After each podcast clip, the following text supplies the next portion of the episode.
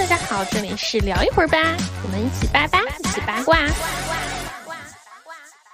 欢迎来到聊一会儿吧，我是很有信念感的观众毛毛，我是毫无信念感的 C C，我是当道具都要笑场的老舅。今天从我们的开场也能感，就能已经能听到了我们的主题哈，我们今天。要来聊的就是关于演员的信念感这个问题。就信念感这个东西听起来很大很空，它到底是什么呢？就是我们说的文艺一点啊，就是身处在一个变化的场景，在一个变量中，你不能动摇，你要有这个信念。然后，尤其是作为一个演员，你在演戏的时候要完全不受任何人的干扰，全情投入到角色里，演出另外一种人生。反正在我看来是很难很难的一件事情了。然后最近正好呢，以我也做了几个采访吧，然后跟几个演员朋友也聊到了相关的跟信念感有关的这种问题，然后就是今天就借这么一个主题来跟大家探讨一番，同时也分享一下我跟他们聊天的一些就是这种内容吧。对，然后就是说到信念感哈，就是首先就是。就这个词，我觉得开始被用的比较多，应该是或者说大家听的比较多，是从《演员的诞生》这个综艺里开始。就是 当当就是有的评委哈会突然就是在大家演完一段戏就来了一句：“你相信你演的东西吗？”或者是说你有演员的信念感吗？蚂蚁竞走十年了，蚂蚁竞走了十年了。就是你作为一个观众，你会很莫名其妙，这些这些这些评委在干什么？怎么突然的就问起你有信念感吗？你相信你演的东西吗？感觉很像那种传销或说教，是挺像。但是其实是说实话，我觉得演员是真的还蛮需要有信念感这个东西的。我我先说，我刚接触到这个词儿的时候吧，就是可能我们小的时候就说啊，要有信念感怎么样？就是。校前队员宣誓啊，入团这种时候，然后誓师大会、考试大会，和这个时候就哎有信念感。然后等我走上岗位之后，其实没有人跟我说这个词儿。就是我到这个行业之后，我因为我是转行过来的嘛。然后当时有一天，我们是拍一组杂志，但这个杂志就是频频笑场，因为那个衣服太好笑了。然后真的那个衣服太好笑了，然后我们的艺人就频频笑场。然后我那个总监就跟他说：“信念感，信念感。”然后我就想，这什么词儿？他说：“拿出你演员的信念感。”然后我就笑场了，我在想，有必要吗？但是后来就是后来我们又录节目，又又又又又拍广告什么的，我就知道信念感真的很重要。就是很多时候，它这个道具啊，还有旁边场景啊，你很难不笑场。还有这些衣服，还有这个歌词儿，还有就是你明明对这个歌词的理解就是没到这个程度，但是给你讲啊，你要给我一个这样的眼神，你要做一个这样的事情，你要两位你们两个歌手要有这样的互动。然后我在想。什么鬼东西啊！然后这个时候就是总有一个人，就是要么导演，要么 P D，要么是我们总监啊。后来就变成了我在旁边，信念感，信念感，然后还要握一个拳，信念感，信念感，就是你很难想象。对他感觉是一种，其实他听起来很像一个意识的东西，但是你得有这个意识牵着你，你才能做出这么一个行为。有的时候我感觉他，嗯，你跟他讲这个事情，我有的时候感觉这个。信念感，信念感，演员的信念感，你就像是在提醒他，就是意识你是一个专业的艺人，拿出你的专业艺人的素养。对，可能你平时你说，哎哎，哥，没事没事没事没事没事，两马上过去，坚持一下啊，你入入戏入入戏，他可能 没感觉。你看他演员的信念感，信念感，他马上就领会精神。对，他就好像就是，如果我拿不出这个信念感，哦，我要是弄不好这个，我再笑场好像有点丢人，我赶紧一条过，就会这样。那你怎么理解信念感？我觉得信念感它属于演员的职业素养之一，就起码你要保证不笑场，保证你完成这一条，保证不卡，不耽误别人的时间，而且你的你的那个表现是非常关乎到你对手演员的表现的，就是所谓的就是跟着对戏的人，如果你要是表现很好的话，你的对手也会发挥非常的，就是嗯嗯超常，演的爽嘛，对演演的爽就飙戏的那种感觉，所以我觉得。对于演员来说，新鲜感是真的非常重要，确实是基本素养。但是你说要具体到说是做什么事情呢，它才算是一个就素养的体现呢？就你你们认为的应该？我觉得首先你不要被呃外界的干扰，你不要被外界干扰。就现在就是很很很直白的一件，就是现在拍戏很多时候是户外戏或者是在就是公众场合拍戏嘛，旁边不是有很多粉丝啊、路人围观嘛。如果是我们，我们的商场有几，我们三个人说小话，突然有人围观我们，我可能就会觉得不好意思，对吧？嗯。但是演员就不，就算有一万个人、一千个人、一万个人、上百万个人围观着你，你该亲你也得给我亲，你该吵也得给我吵，那种尬剧情、大台词你也得给我说。嗯，对，哎，这个真的是我后来说到这个事情啊，就是想起了，就是我之前每次看花絮，我都会被花絮里的震惊到。最近一次被电视剧的花絮震惊到，就是说看那个应该是《人间烟火》那个剧，卢洋洋跟那个陈星海他们有一场戏是，就是应该是床咚，就是陈星海，陈星海要床咚他，然后然后在那个就是看剧的那个剧情里是正常的，就是就是他确实是在床上就咚床咚了他，然后就亲就这样这样这样热吻这样子，但是呢，实际上那个场景是没有床。你能想象吗？他没有这个床法，床都没有啊！没有床，真的很离谱。就是他们其实是这样，就是在拍近景、拍远景嘛，他然后就可能要切到一些特写或者什么的时候，他那个床就是没有的，它就是一个空的，是一个板儿还是什么的，就是别的东西，因为这样才能辅助你拍到后面的画面，拍到演员正脸的画面嘛。所以你那个墙其实是没有的，就没有没有那个床板儿，应该说。然后 我看到那个我就震惊了，然后觉得怎么回事？一个床东连床都没有，在干什么？他们怎么演下去？然后，而且与此同时，就是这个是很正常不过的事情，就是每一次吻戏，身边都有八百个人，多少人都有，甚至就是对对对，就是甚至是后来我还之前看过另外一场是是哪一个剧来着？忘了，也是那种校园剧，是青春剧吧。然后男女主在一个桥上嗯吻戏，就他们两个就是飞奔，就是就是飞奔相拥，然后吻戏，然后那个画面里呈现是它有点像转圈圈那种拍对。斯坦尼康转圈儿，对对，斯坦尼康转圈圈的拍，然后我看那个花絮贼搞笑，两个大哥就拿着斯坦尼康在那个转转，这个这个人人体在那转，巨搞笑。然后我想说，我天哪，我要是那个，我要是其中某一个演员，我肯定崩溃了。在有人在我旁边转呢，救命啊！毫不耽误演员。我觉得就是演员的信念感，就是我们就是大家比较经常看的，就是吻戏这种，你会觉得哎呀，这脸皮薄的根本就是完完全不耽误。有一万个人看着你，照样亲的嘴巴拉丝儿，一点儿不耽误，真的。没有，啊不不不，我不要说这个，你不要说这个，我这我刚才说的有点直白啊。还有还有就是，我们说近期的吧，近期那个孟海《梦中大片海》，嗯，就肖战啊，还有那个李沁他们这个剧，嗯，这个信念感在何处？我觉得这个信念感就有一个很著名的戏《什刹海滑冰》，哦，就是就是其实演员就是你脑子里一定要有这个构成画面构成，因为很多东西就是现场是没有进行的，比如滑冰啊，安陵容，安陵容滑冰也是，就是你要摆出这个姿态，你明明不会滑，或者你不是专业的滑冰，要骑马呀这种啊，嗯就是你脑子里要有一个构想，它应该是有一个怎么样的动作，然后应该怎么样，然后后面是人家会怎么剪辑，怎么嫁接，其实这个也是靠导演一开始跟你讲这个戏，跟你讲说我会从从哪个角度给你拍，怎么怎么构造，你要在哪个点，就也是彩排的一个过程嘛，你得定点，我再从哪儿拍到哪儿，你要怎么样到怎么样，就他们导演其实作用就是这样，你给你构架一个画面，但演演员脑子里一定要有这个画对你一。定要有，就是有的要为什么说有人说有的演员是聪明演员，就是天生适合这个表现，你一点你跟他讲啊，我们这个怎么怎么样，他能明白。有的人就是你导演就恨不得你都已经让一个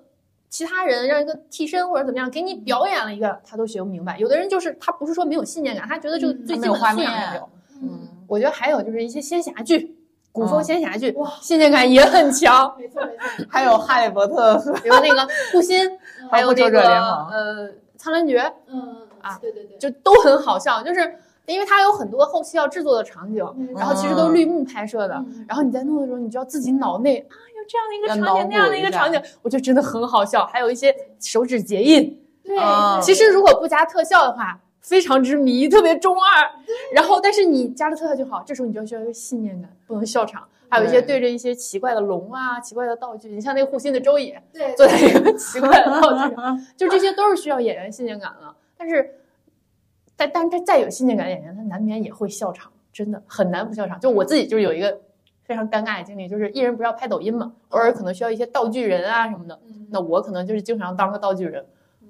我没有一次不笑场。就我甚至有一次 当了道具人，那时候有一个什么对视变装嘛，嗯我就当道具人，我可能来来回回走了个七八九十遍嘛，每一次都笑场，最终那个压根儿就没用，就因为我一直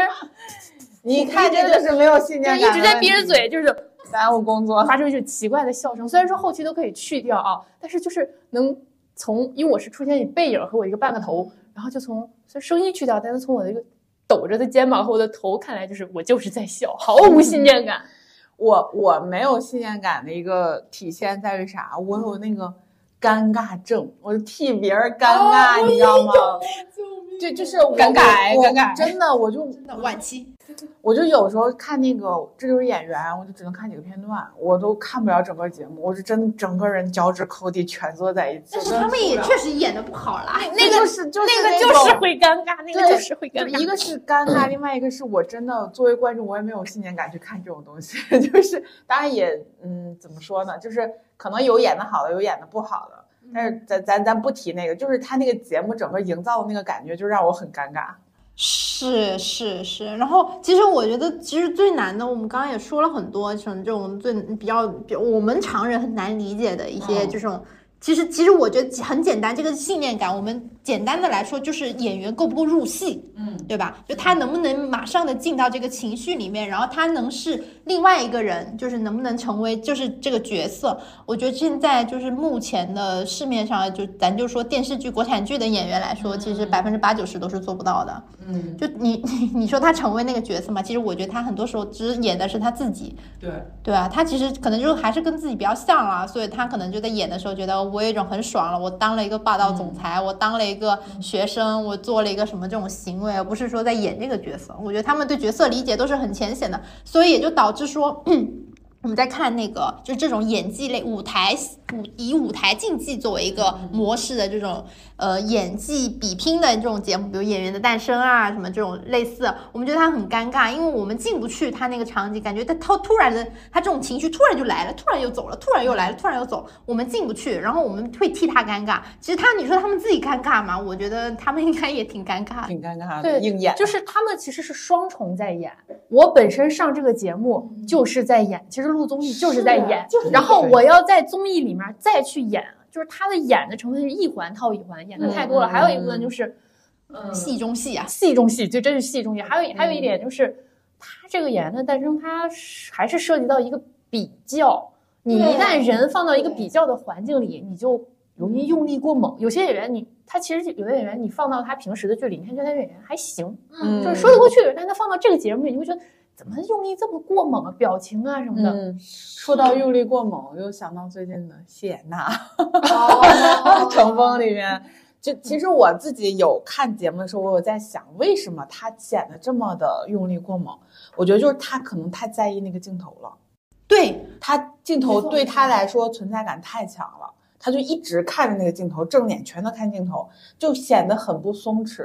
就人一不松弛之后，他又很想表现整个用力过猛的一个状态。然后我又对比了看了一下 Amber 和那个 Ella，他们俩属于那种舞台经验很多的嘛。然后他们两个整个就是一个很松弛，就是就是也不是说脸一直朝着镜头，他可能会有其他斜视或者是看向旁边的那么一个状态，就整个人在舞台上是跟这个歌跟舞台是融在一起的，嗯，而不是像谢娜一样，她真的就显得很突兀，太想就是太太在意，抓太得在意了，抓得太紧就会抓不住，嗯，抓得太紧就崩了。就很努力，但是确实是有一点过猛。是，就是，其实说到这个用力过猛这个事情，我刚好前两天看到了一个截图，我觉得还蛮准确的。就是何冰他在采访，就大家也知道何冰他是仁义的老演员，他作为话剧话剧演员嘛，他其实这种出入戏的这种能力是非常厉害的，包括他自己也是影视演员。他那天我看了一个截图，我觉得说的这种感觉就是，基本上好的演员是杜绝情绪，演戏最大的一个雷区就是在表演情绪。但是现在大家大部分都是在表演情绪，而且呢，然后他认为表演情绪本身就是最可怕的。我们具体到某一个点，就是蚂蚁竞走十年了，是不是？他就是一个把情绪放大，然后甚至我们不说演戏，我们说到舞台，就是纯舞台，比如歌手，你会发现在。就在歌手这个节目里，他能够出圈的，能够引起大众共鸣的，然后什么潸然泪下的那种场景，都是飙高音。大家就是这种飙高音也好，这种这种哭腔也好，包括我们演戏中，就是就是演员诞生这种极致的悲伤、极致的嘶吼、就咆哮什么的，这种其实就是一种表演情绪，它就是放大了这个情绪，但是这个实际上是在一个，就是你如果是一个有。你你是一个演员，你对演所谓所谓演技有研究的话，你其实会发现，其实这个是最不应该做的事情，你应该是把它自然化，对吧？对，如果你所有的表演都放到一个程序里，放到一个模式里，那你演出来的东西也就是也都瞪眼很也很对啊，所以我们现现在很多时候我们说演技吧，其实说实话，我刚刚就是你在说各种演技的一些东西，其实我说实话，我们虽然我们不是学表演出身的，我们其实对表演都是就包括表演也好，演技也好，这个东西都是一个非常主观性的一个理解。我觉得他演的好，其实就是看他有没有打动我的那个瞬间嘛，其实都很主观的。就有些人他可能确实演的好吧，但是能不能打动到我，这个又是另外一个点了，就是每个人的那个。那个值不一样嘛，但是呢，很直观的说，就是你在演的时候，就是，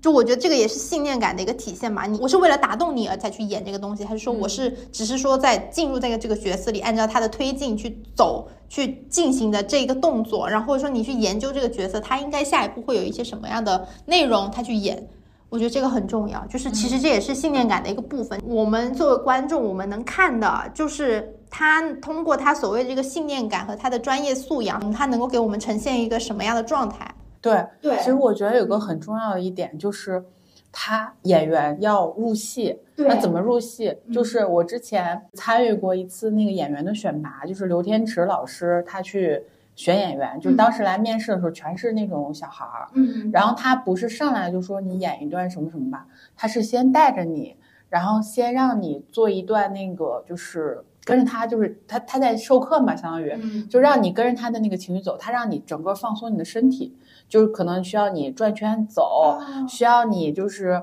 突然大吼一声，嗯然后突然呢就是抖动你的身体，就是有一些一系列的动作，他就是为了让你能够尽快的去适应你现在在的这个环境，嗯，然后让你就是通过一些情绪或者行动，就身体上的一些就是动作或者是情绪的一个宣泄，然后让你把你的那个内心的东西释放出去，然后尽快的融入到你现在的工作当中。然后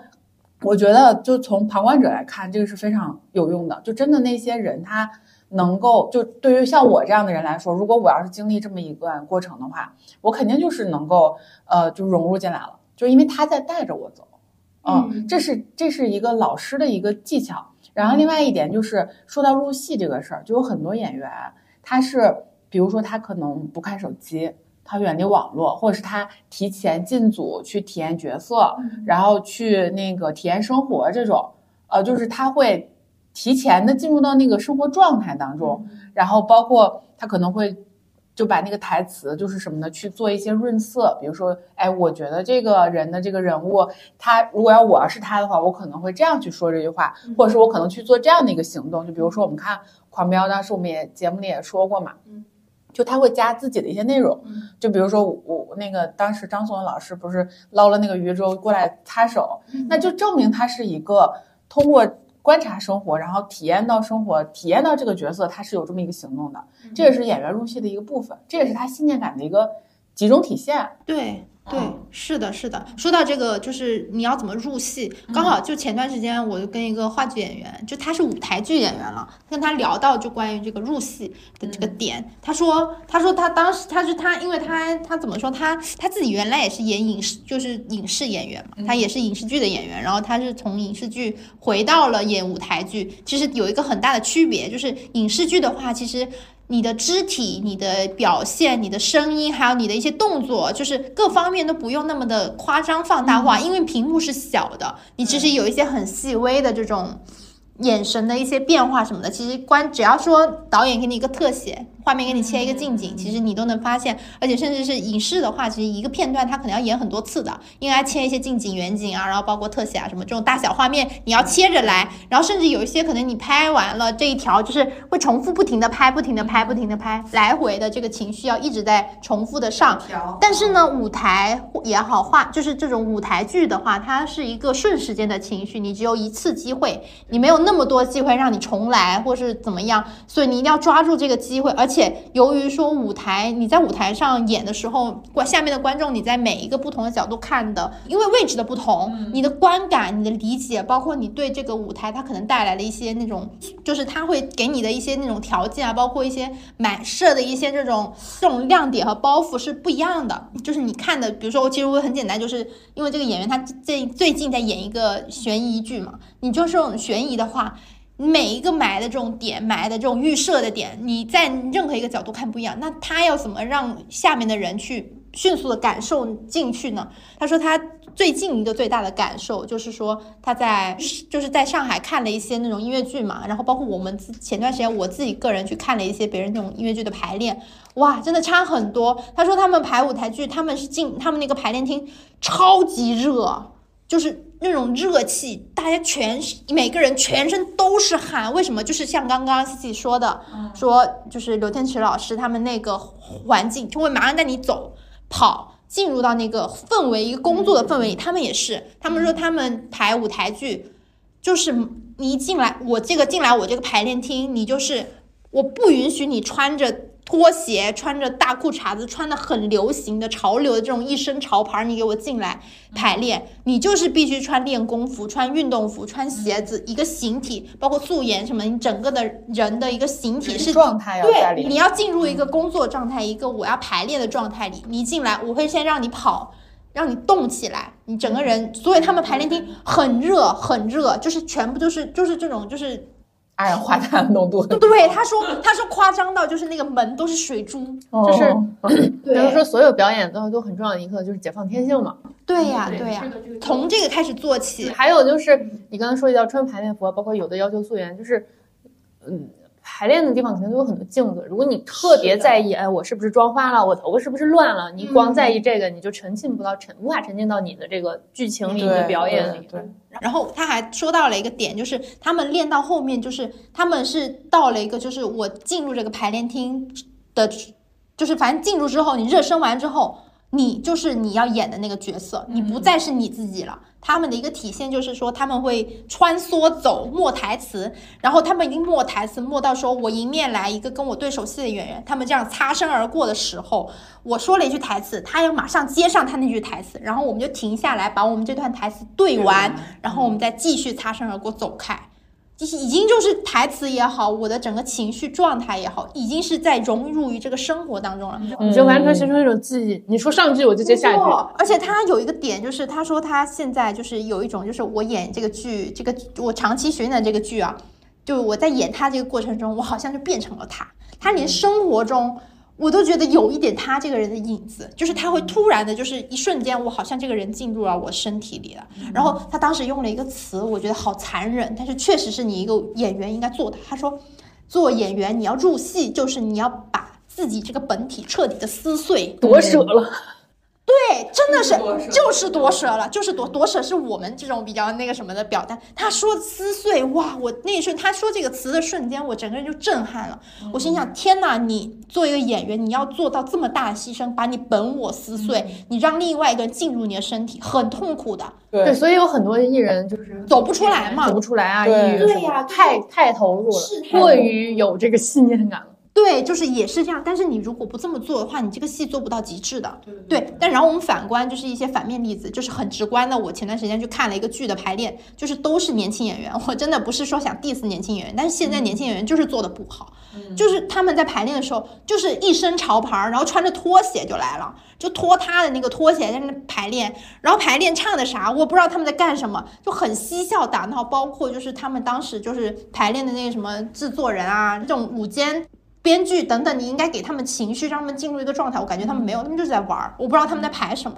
然后可能他们有排的时候吧，但是反正我没看见，我就觉得很随便。反正现在大，而且他们这种事情不是一个个例，是现在基本上所有的你这种以年轻演员为中心的这种，嗯，不管是不管我主要是舞台剧啊，舞台剧的排练上，就完全就他们，我觉得对他们而言就钱很好赚了，因为他们知道自己有流量，我能够我。有大部大大把大把的，就是粉丝来看我，甚至他们其实不在乎我演的好不好，我唱的好不好，我说台词说的好不好，我今天今天破音了怎么样都没有关系，因为他们来看是看我的脸呀，所以我只要保持好我这个脸的状态就可以了。什么信念感？哎，不需要，我只需要保持好我这个脸的状态就行了。就是太多的人是这样的一个状态，膨胀，是，我觉得已经不是膨胀，它是一种，就我觉得是一种，现在是另外一个生态了。就是对对对，这个事情不仅是说我现在了解到戏剧行业是这样，在影视剧那更严重了。影视剧很严，你看啊，其实很多演员，很多呃稍微有一点年纪、稍微资深的演员，他演戏接戏，他会看好这个剧本儿，嗯，他更多的是看剧本儿，然后看班底，然后看合作演员，然后他想的是我能赚到钱，但是我仍然想打造一个好的作品。如果我无法打造这个好的作品，或者说这个演这个这个角色非常的没有意思，那除非说他真的很缺钱，不然的话人家宁可不接啊。就像你刚刚说那个何冰老师，就是我原来的一个艺人，跟他搭过戏，这个艺人的演技就是嗯乏善可陈吧，一般般。但是他跟何冰演的那个戏，就何冰老师演的那个戏就还不错，因为就是你的信念感或者说你的演技，其实可以靠引导的。除了导演之外，还要跟你的一起对手拍的对手戏的演员，他会引导你。嗯然后呢，就是有的演员就是老演员什么，他就是说我要打造一个作品，然后有的现在年轻演员就是我要我先看肯定是多少钱，我看这戏球我先我能拿多少钱，然后我跟谁搭配，我是不是女一号，我是不是男一号，然后我跟谁能搭配到一起，我们俩能不能擦出火花？就是我不得不说，有一些 idol，就是他当了演员之后，他很看重和他搭戏的人，不是说和他搭戏的人红或者不红，就是这些小 idol 啊。他也接不上什么太大制作的戏，他也无法和一些，他也无法和一些资深的老演员啊，就是特别好的演员、优质演员搭戏，和他搭的就是和他一样水，演技一样水的那种嗯，小小男演员啊，或者什么的，演一个妈内洗妈内的剧，然后他可能第一想的是我能拿多少钱，二我能不能跟这个男演员发生点情感火花，就是真的，就是这个剧十个剧里，如果男的和女的不是很丑，十个里面他们恨不得七个（括弧我是说这些较为年轻一点的啊），嗯，七个都会碰碰出火花。你就想那么多人围着你，你都能亲得下去，你俩天天亲亲亲搂搂抱抱摸摸，这很难。没火花，对，就即便他在这个圈子里见过很多帅哥美女，但是人就是这样的，他会有一个嗯反应，就是你每天都和一个人在这，你置身这个环境里，但是习惯了就是会有一个剧组情侣、剧组夫妻这个事情，就是很习惯。就他们也其实并不在意我这是不是一个作品，我觉得很多剧它根本无法称之为作品，做什么品呢？就是为了给一 些有钱人就洗一洗，嗯，倒一倒钱，从这个账倒到那个账。咱们不说这个账的这个事情，其实很简单，就是其实它是一个娱乐消遣品。它不是作品，它就是拍出来给你看着玩儿的。我们三倍速、四倍速，其实它就是一个过场让粉丝来夸夸的。啊。对啊，很生气，为什么只能有三倍速？现在就是 腾讯嘛，腾讯的顶峰就是三倍。有四倍，救命！我我这两天也是因为工作原因在拉片儿嘛，就是我就恨为什么只有三倍速，你给我搞出五倍速来。太痛苦了，真的，就是你不知道他们在干什么，就演这些东西。真的，刚刚说这个日久生情这个点，我觉得现在都不是小演员了。我觉得这个这个这个日既是名词也是动词，救命啊！就是就是日久生情这个事儿实在是太普遍了。就是如果你你换一个我们一个正常人的逻辑来想，你试试看，你天天跟谁天天拍吻戏，你跟他亲亲亲亲亲，你能不爱上吗？他是个他他就算是个，而且对手还。有时候其实也没有太丑，就会有几分姿色。啊，对，你能不爱上人家？我觉得很难，我做，我先说，我做不到，我会爱上人家，我做不到，但我没有这个机会呢。没错没错，就是真的很多，就很多演员演着演着爱上，所以其实我们也能看到一些现在目前的一些什么。娱乐圈的夫妇啊、情侣啊，就是他们就是可能演完就在这个作品完了之后，他们就在一起了，然后就就大家就啊，就感觉好像哇，他们这这叫什么？就是就相信了爱情，他们走到了一起，因为你在就荧幕 CP 最终成为了真实。你在磕 CP 的那个过程，你会就会觉得他们是真的。然后呢，那那他们，但是他们又过了一段时间，真有可能某段时间是真的。不是？我觉得这个真不真是一方面，就是问题是啥？问题是他们不演这个了之后，他们自然因为长时间的分离、分居等等的见不到，就变异地恋了嘛。异地恋是很难维持的。那对演员来说也一样，就很容易分。然后你在异地恋的同时，你又进了下一个剧组，下一个剧又在跟不同的演员，别人卿卿我我，你说那那怎么能长期的持持续呢？所以为什么说现在娱乐圈的这种感情状况是不稳定的，而是大家是一个不相信爱情的状态？不是说，我觉得不是相不相信爱情，是娱乐圈其实你你有真爱情。的太容易。但是太破碎了，这种这是没有办法，就是这个行业导致的这种这种圈内来来勤快，去走的也快嘛，对这个圈内应该大部分人都知道，或者也也都都明白这一套。对这个发生在年轻一代的演员里面偏多一些，不是说中生代或者是上一点年纪的他没有，他们也有，只是说他们婚后了，可能更加注意一点。还有的可能或者妻子情侣去探班当场擒拿，还有一些 对这可能可能还有一些就是。不管了，就默认了，因为有的是圈中夫妇的嘛，就是圈中情侣已经结婚了的，就是大家都知道有这回事儿，我也不管，就是我也知道你们因戏而生情，他不婚不散了。嗯，对，比如说那个谁和那个谁，太多了太多了，这个无法举例，就是就是从新鲜，从很新鲜，然后去尝试到哦，知道我有这回事儿，我也就是到后面我接受维持人设凑合过。就到最后，哎，不新鲜了，不新鲜了，看过了，就是我其实有有的上了年纪演员，就是我再亲我也产生不了感觉，没意思。年轻时候亲多了，不是，我觉得现在其实娱乐圈夫妻有一个很大的原因，他们看上去就是好像还行，其实是因为广告。对啊，就利益绑嗯，对对。绑定嘛，就开公司啥的。哎，对啊，对啊，就是还是商务向的嘛。但我我们呃对，我们要说一个前提，我们不能以偏概全。娱乐圈是有很好的，不瞎乱搞的，是有的，是有的。我们只是说个例，我们只是单纯的说个例啊，咱们咱们就说个例，对对对，就是确实是这样子我。们可不能乱拳打死老师。还有一个问题，除了除了就是情绪上这些，还有一个问题比较那啥。我举个例子，之前张娜拉不是还在国就是中国大陆这边演戏嘛，然后呃，她当时有一个对手戏的一个男演员，是一个男中年演员，且最近有两部他的戏已经播完了，就是前一阵儿刚刚播完的。然后呢，就是他们两个是演情侣关系，然后可能有一演本来是拥抱戏，就是有有一些亲密戏，然后男生要求加接吻，他觉得呃可能会就是在这个时候两个人情绪到了，就是可能加一个接吻的戏会比较顺理成章，会比较好一点，可能会出现一个小的一个剧情上的一个呃那个高光点。嗯，但是呢，这个男生他抽烟非常严重，然后你就可想而知，一个几十年老烟枪的嘴会是一个什么样的味道啊！救命！然后他要求接吻，然后嗯，对，这个时候我就觉得跟他演这游戏的这个张娜拉真的就需要信念感非常强，才能扛下这所有。然后我们刚刚扯得有点远，我们扯回信念感这个事情，就是信念感，还有一个就是我觉得还蛮，就是除了我们除了说这种情感戏啊，然后一些就是笑场呀这种气氛啊、对手啊这个点，但是有没有想，就是我印象很深是刚好前段时间刷到了一个视频，就是说就说那个《回家的诱惑》那个剧组里说了四种语言，啊，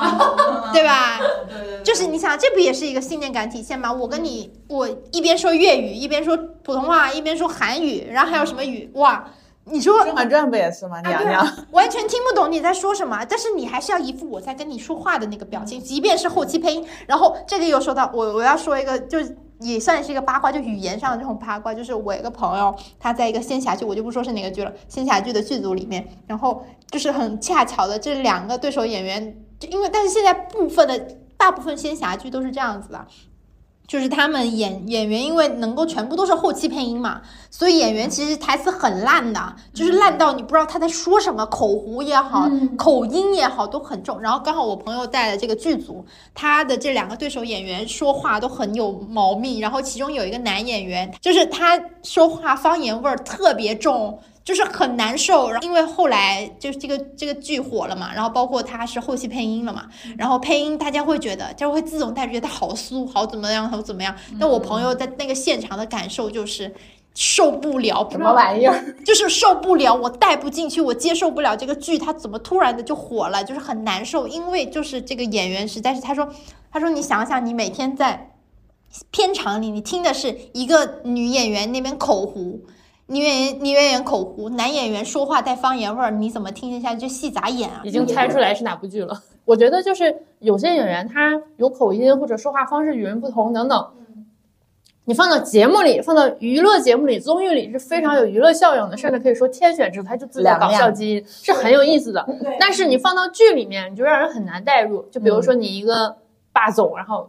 然后一个奶狗的声音，一个奶奶的声音，他就不合适。嗯那他配音演员也也是有需有需要用配音演员的，也是有很大的助力的，就是嗯对，但是你，但我总觉得这个倒还好，其实这还好。我觉得他的对方只要不笑场即可。对啊，所以你现在对方要很有信我们现。在不能对年轻态演员要求太多，毕竟不是老一代。我就是我觉得我是看过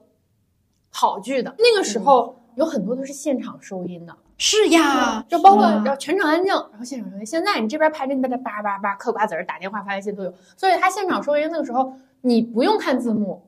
你开二倍速、三倍速，我照样能听清他在说什么。对，现在我不看字幕，我都我都觉得他在说普通话吗？他在讲什么东西啊？对呀，我觉得我口齿就已经很不清楚了，我有时候会放慢语速，但是现在的演员那个口齿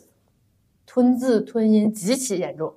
嗯我这里也要就是说一个比较正面的例子，嗯，就是袁弘，袁弘他不是湖北人嘛，嗯然后他之前口音特别重，然后他就说他自己在练那个普通话的台词，嗯。就真的就是叼着筷子每天都在练，所以我觉得就是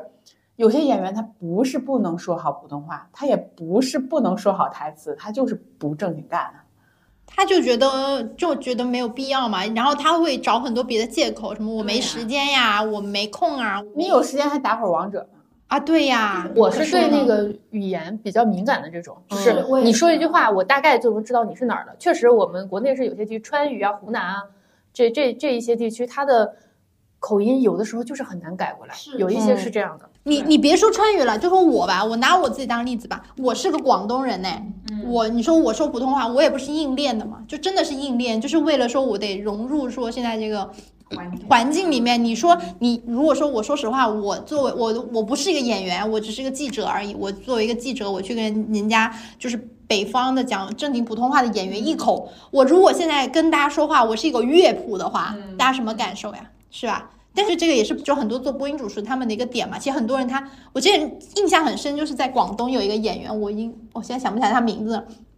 就就说撒贝宁也是嘛，他广东人呢，但是他普通话非常的好。就是你听不出来他是广东人，就这种带有非常地域性质，我觉得在演员身上也一样。你是你你你是哪儿出生，你是哪的人不重要，但是你作为一个演员，你就应该要具备说，我说台词，你你可以口胡或怎么样，你台词你可以去练呐、嗯，是吧？你起码最起码最起码你普通话给我说顺溜了呀，你不能说。我觉得太可悲了。现在以前哈、大家都是现场收音的，现在什么东西啊？现在现场收音变成了一个我可以拿出来夸的一个点了。对什么时候现场收音变成能夸的点了？我刚还想说那个什么整容式演技，我想说你演员不本身就是干这个的吗？啊，对呀、你应该演谁像谁，而不是演谁都是你自己啊，对呀、就怎么回事？这这都要变成夸的点，真的很难。就是现在，所以说刚刚刚刚老舅说说我们对演员要求不要太高。我其实我很想说，凭什么呀？只是放到现在，我说只能放到我们现在，因为你对他要求高也改变不了。因为我们虽然说我们只是这个行业，就是如某些听众所说，你们这些娱乐圈的边缘人，没错，就我们很边缘。如果我是导演，那我压根就不用你，我也想请好演员，我也想请会演戏的，但资本不认呐，对对吧？有一些他这个资本，他就是我你再烂，我就要用你，你普通话再不好，你舌头短。就是有一些我们就是有些有些有些地域，他就是说话就是呢呢不分啊，或者后舌音前舌音舌头短，他就说话就我一听就能听出来。但是哪怕你没长嘴，说实话，你声带哑了，舌头没了，只要你把脸放那儿，我都愿意给你投这个钱。有些制作方你要看嗯，资方，还有就是有些带资进组，所以说这个信念感这个东西，你要所有人一起认可才可以。是，其实有时候你说演员的信念感对演员本身是很重要，但是我觉得有时候在我们这个行业，你是任何一个工作人员，你都得有这个信念感，但大家其实都没有了。你刚刚别说，你别别说我们这种真的是边缘人了，有的时候导演也是边缘人，导演他也是被资方，就是尤其是电视剧导演，电视剧导演他是没有任何选择权的，他就是资方，就是制片方那边说，哦，我找你来，当然我随时可以，你只要不听我的，不听我资方的，我随时给你换掉，不管你是什么类型的大导演，就是我们现在可能整个国产的不管是剧，就是国产剧的领域是这样子的，但是在国产电影稍微好一些。但电影有一个问题是啥？虽然电影是导演中心是，但是你导演必须自己带有一些资本进来。如果说你是一个，就是比如说大的制作公司，它旗下的一个导演的话。那你还是要听你公司的呀。其实很多时候不是你说了算的，你得听监制的，监制给你安排什么，你就是什么。其实有时候是，就反正我们现在整个的整个国产的整个的那种影视制作的整个过程里面，资方就是最大的，无论在哪儿，没有什么太多的这种导演的这种个人的意识了。导演导演也是边缘人了就是呀。你说什么，就咱们说国师张艺谋、陈凯歌这些，就是你再牛的导演，你拍戏也要用钱，一分一秒都在烧钱，就跟我们一样，我们对我们的老板啊，或者我们对我们的甲方再不爽，他给钱，给钱我们也得当孙子，也得当儿子，就没办法，你决定不了全部，你你导演你能把控的是这个戏怎么拍，怎么拍好，但是这个钱还是资方来掏，所以有人说，经常有网上吐槽啊，你资本家走狗啊，你这资本的操作，资本的游戏，无法反驳，没错，就是这样的，你说的对，赞。嗯，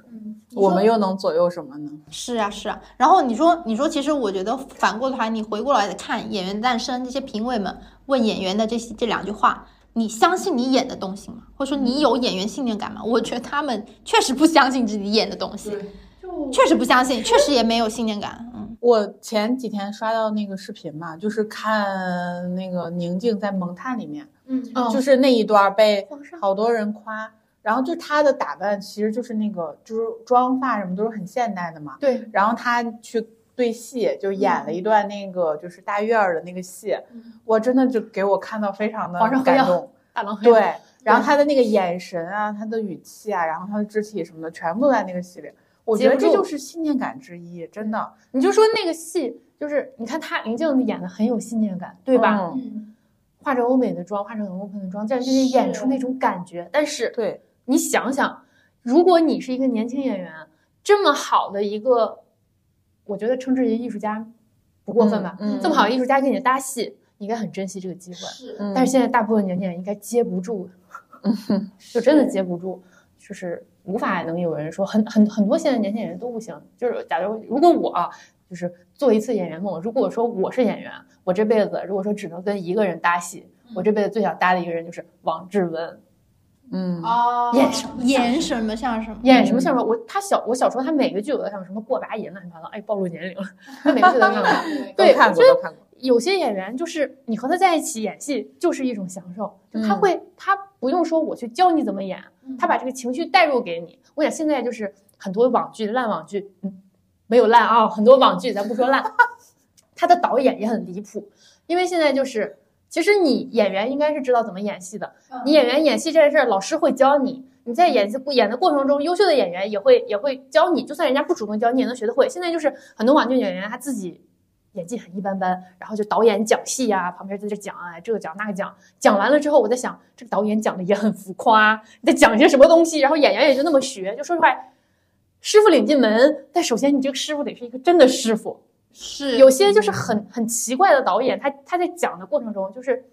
很多年轻艺人他是未开采的宝藏啊，咱们就算他是未开采的宝藏。但是你怎么去发现他的闪光点很重要，他可能一上来拍片就跟着一个很很离谱的对手，很离谱的导演，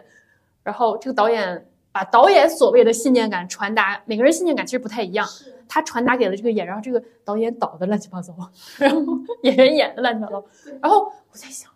这这是在教什么东西啊？这是演什么？就是那种浮夸式演技，嗯，唐氏表演法则，就一切都是所有的演技都浮于表面，都很外在。我在想，嗯要不咱换个导演算了，咱也不是资方。对，其实刚刚说到这个点，这很重要。其实信念感这个东西，有的时候不是说自己身上有没有，其实是那个你身处这个环境传递给你的。就是其实说这里就我我切到就是说我我跟那个演员聊天的时候，我们聊到就是关于说我们看戏剧嘛，剧场礼仪这个点。我我我一直就是我对于剧场礼仪礼仪最好奇的就是，因为我自己作为一个观众，我在看戏的时候，我最讨厌旁边有人玩手机。嗯，就是玩手机，其实这个是已经是一个很大家都知道，就是在剧场里嘛，因为一片漆黑，你是不可以就是突然有亮屏，就跟看电影一样，嗯，就是你还是要有一个沉浸的体验的。但是很多人就可能我这会儿有个突然有个什么信息啊，我有工作啊回，然后我最离谱的是我最近在北京看《金梦》。然后旁边有人掏出了电脑在回复，然后我在那个戏院，我在天桥剧院，我真的真的要实名吐槽，我在天桥剧院。后面的人一直在聊天儿，就感觉在一个菜市场里看剧，我真的很反感。但是还好，就是因为我我的位置还比较靠后排嘛，其实应该是影响不到演员的。我当时跟那个演员聊天的时候，我的点是说，我说你就是因为现在剧场有大剧院有小剧院嘛，那你在大剧院的时候，你跟这些你看下面的这些观众的反应是不是真的能看见？然后他们的反应是不是真的会影响你？会给你一些什么反应呢？如果遇见这种很没有礼貌的观众，他们在玩手机了，他们亮屏了，你看见了吗？你你你有什么反应？他给我的他给我的回答，他说其实这刚开始演舞台剧的时候，下面亮屏全看见了。嗯，真的，所不要觉得演员不知道你在玩手机，你们什么你就像监考老师看学生一样。哎，没错，你在你在玩手机，你你亮突然手机亮屏了，你咳嗽了，你哭了。你干嘛？你睡着了，全部都知道。演员是能够最快的感知到，虽然就是其实前几排啦，基本上能看见了，完全能知道你在干什么。然后他说，在刚开始演戏的演舞台剧的时候，下面手机亮屏了，他一瞬间出戏了，那时候还不太成熟，有点有点有点没缓过来，就一下就出去了。然后就还在想，完了我这戏要怎么演，然后就赶紧赶紧把自己又抽回来，就是会，但现在不会了，因为现在锻炼出来了。一个是锻炼出来，就我觉得也蛮可悲了，真的是习惯了，习惯就是习惯了，肯定会有各式各样的观众，然后而且就是其实他他们演戏嘛，就是即便这个戏本身可能没有那么好了，他们演每一个演戏的人，他们都是其实就是带着自己对这个作品的一种。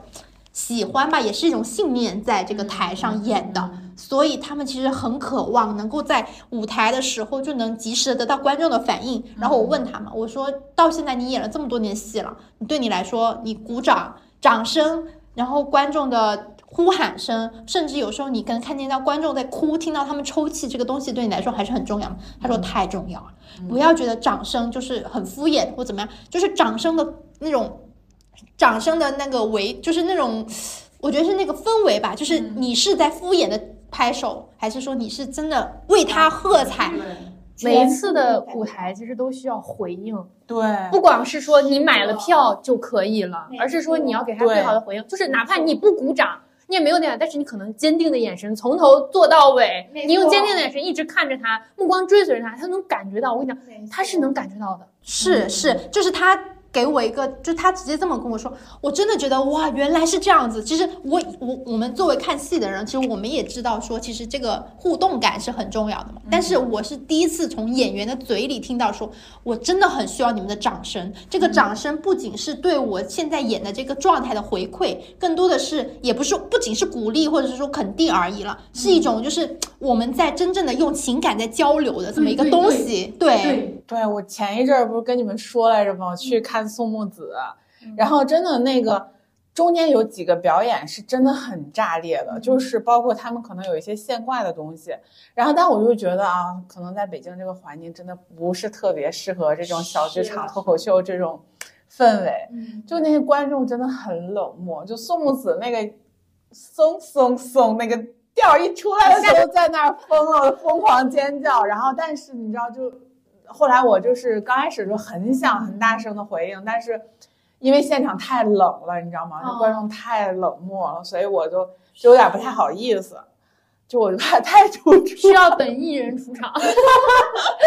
你是有信念感的，对我是一个有信念感的观众，我我就疯狂捧他。其实就是我们就说需要需要回应，就是你需要他需要认可。如果说你过来买票是因为你喜欢看这个剧，那你给我的认可就代表你认可我演的这个东西。是。是，所以我其实觉得，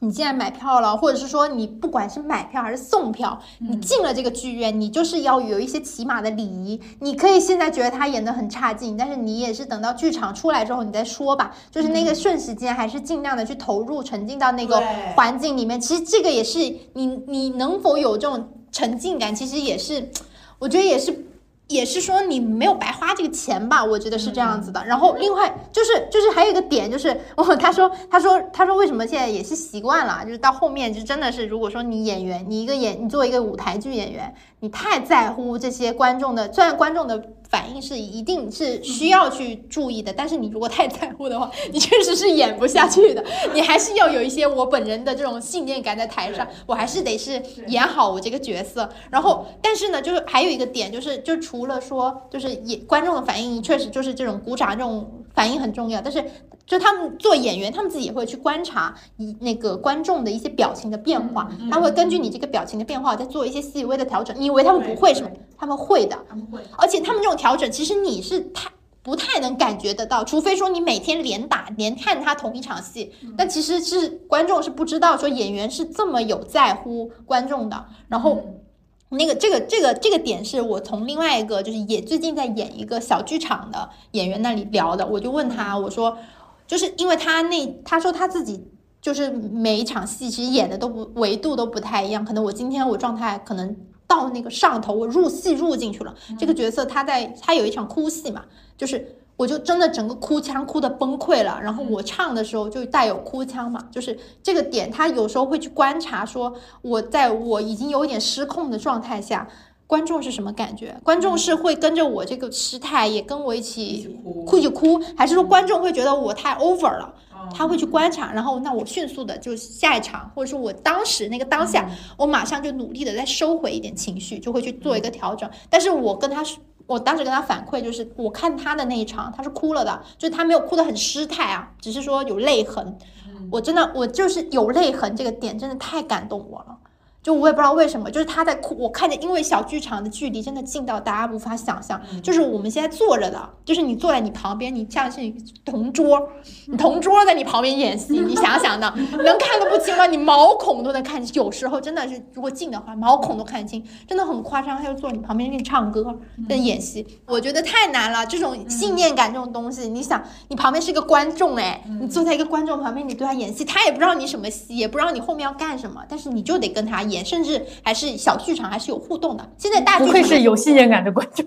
哎，对，本有信念观众太投入了，就是就是在后面再说我本人，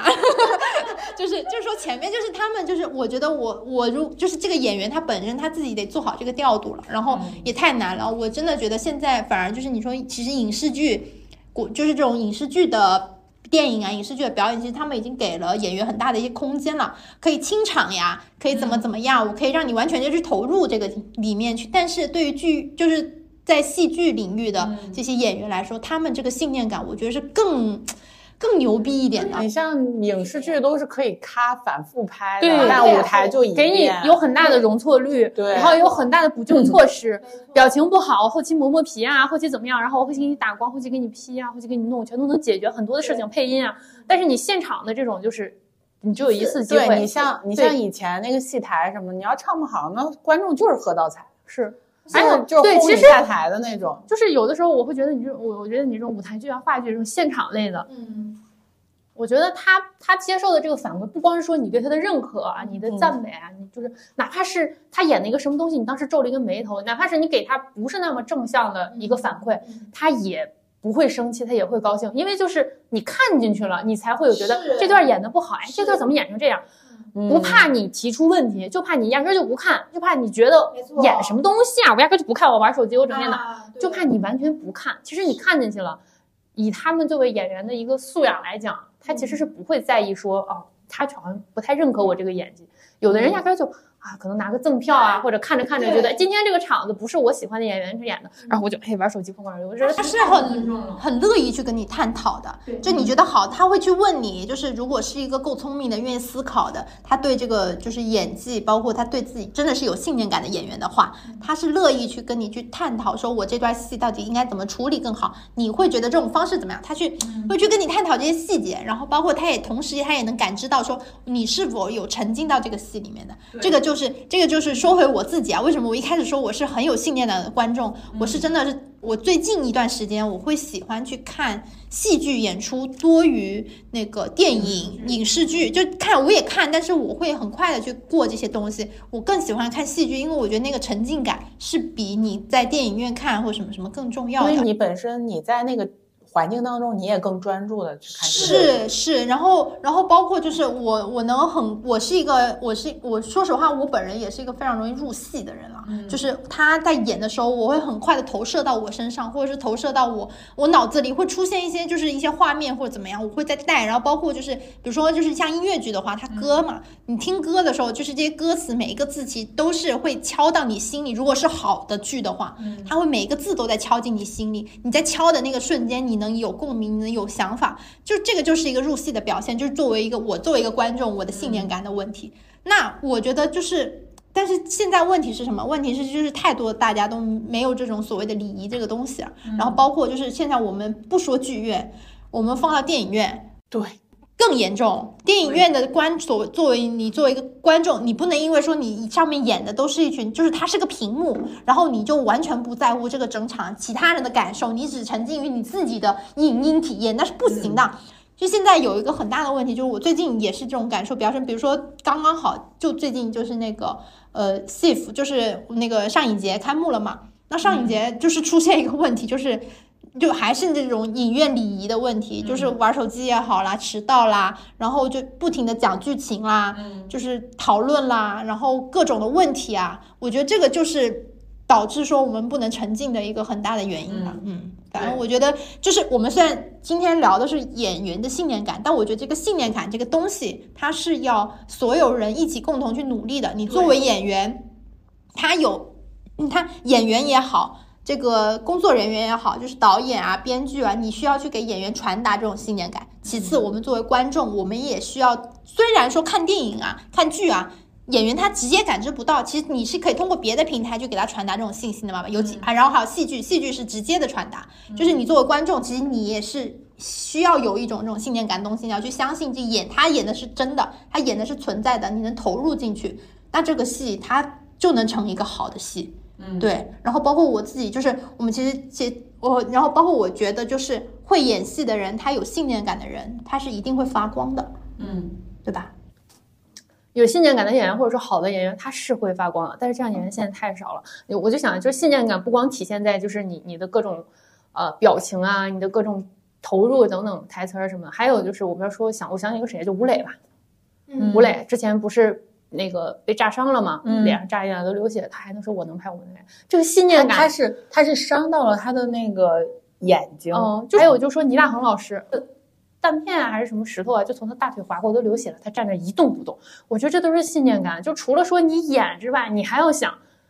不是说只有你在演戏，你受伤了之后，你这是拍不了的，你准备的这场戏你拍不了，现场几百号的人，现场所有的东西，所有的布景，就是之前你们有聊过，就都是花钱的，全场都在等你，就是他的信念感不光 说在演戏本身上，还有就是你对这个职业的一种尊重，嗯，你对现场所有人的尊重，你的信念感就是我是一个演员，是演员，你所有的东西都在为我服务，什么灯光、道具、布景什么的，美术都在为我服务。嗯这么多人为我服务，那我就要有信念感，我要把这个做好，把这个戏拍好。我现在受伤了，我一走了之，哎，我蹭着点儿，哎呦妈呀，赶紧去医院，再不去医院，我这伤口就愈合了。这种人，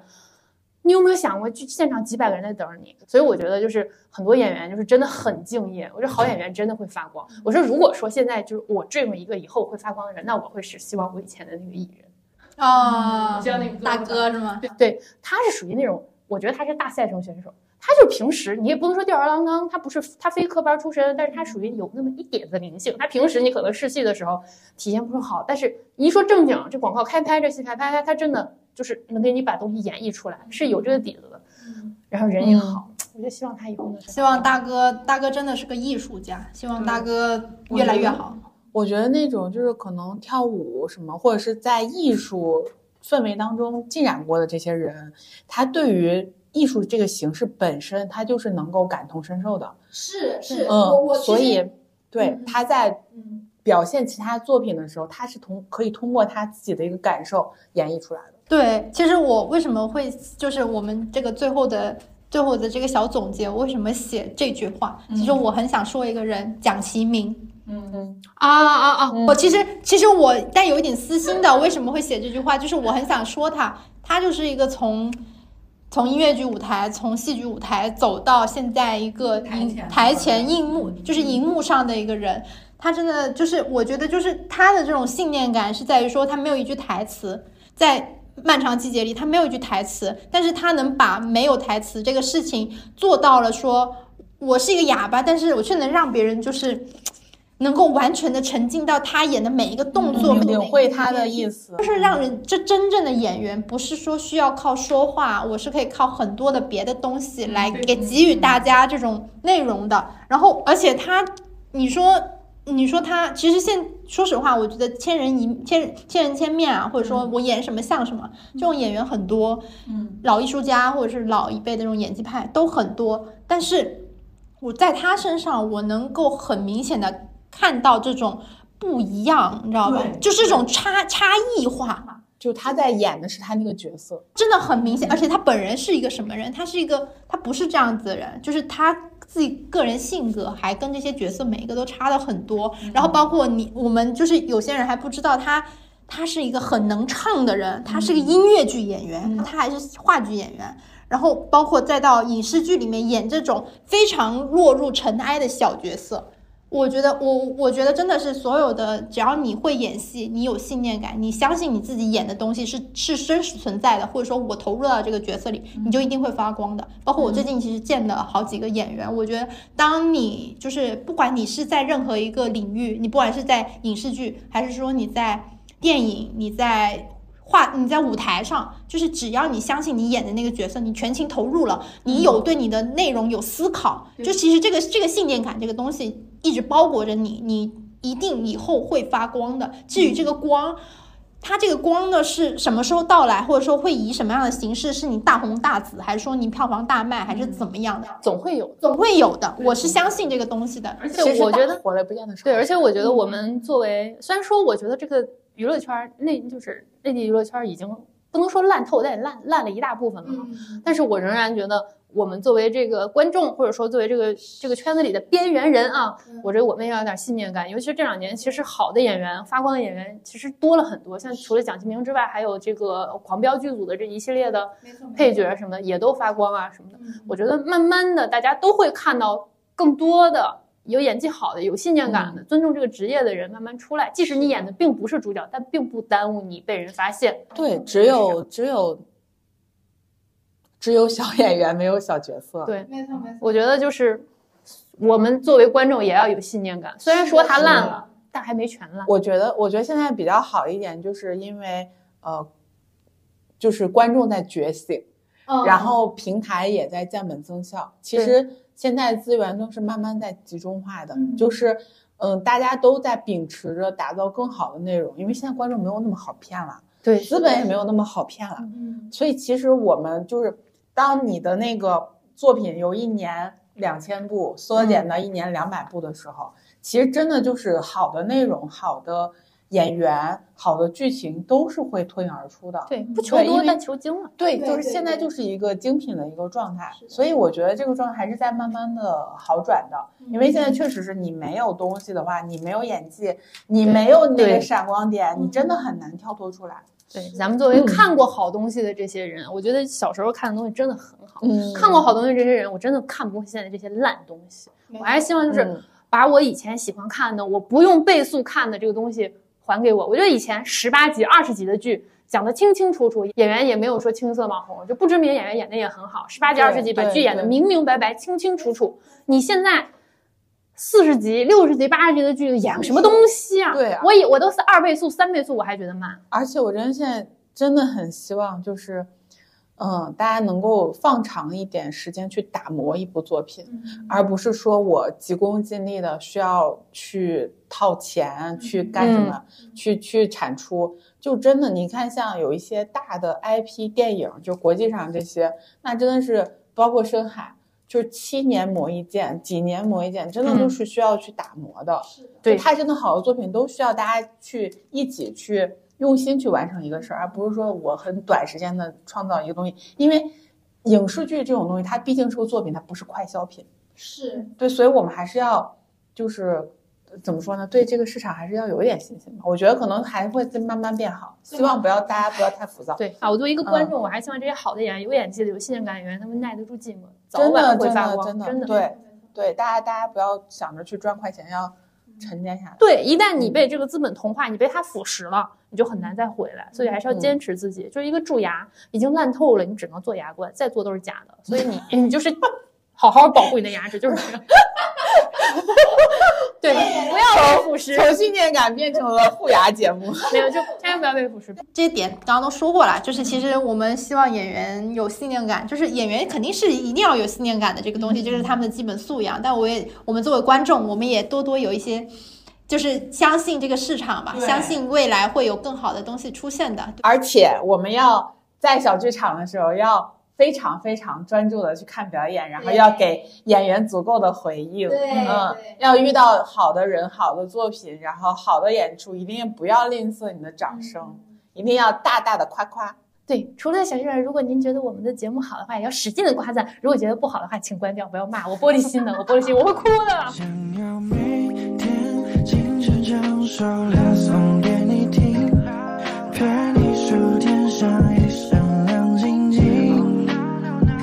如果喜欢我们的节目，欢迎多多点击订阅，也可以来留言区和我们一起聊天。你们的鼓励就是我们最大的动力。今天就先到这里啦，我们下次再聊一会儿吧，拜拜。你的随身听，就算除了你没人听。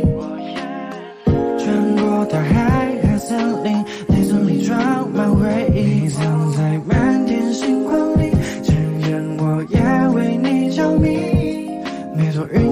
shall arise.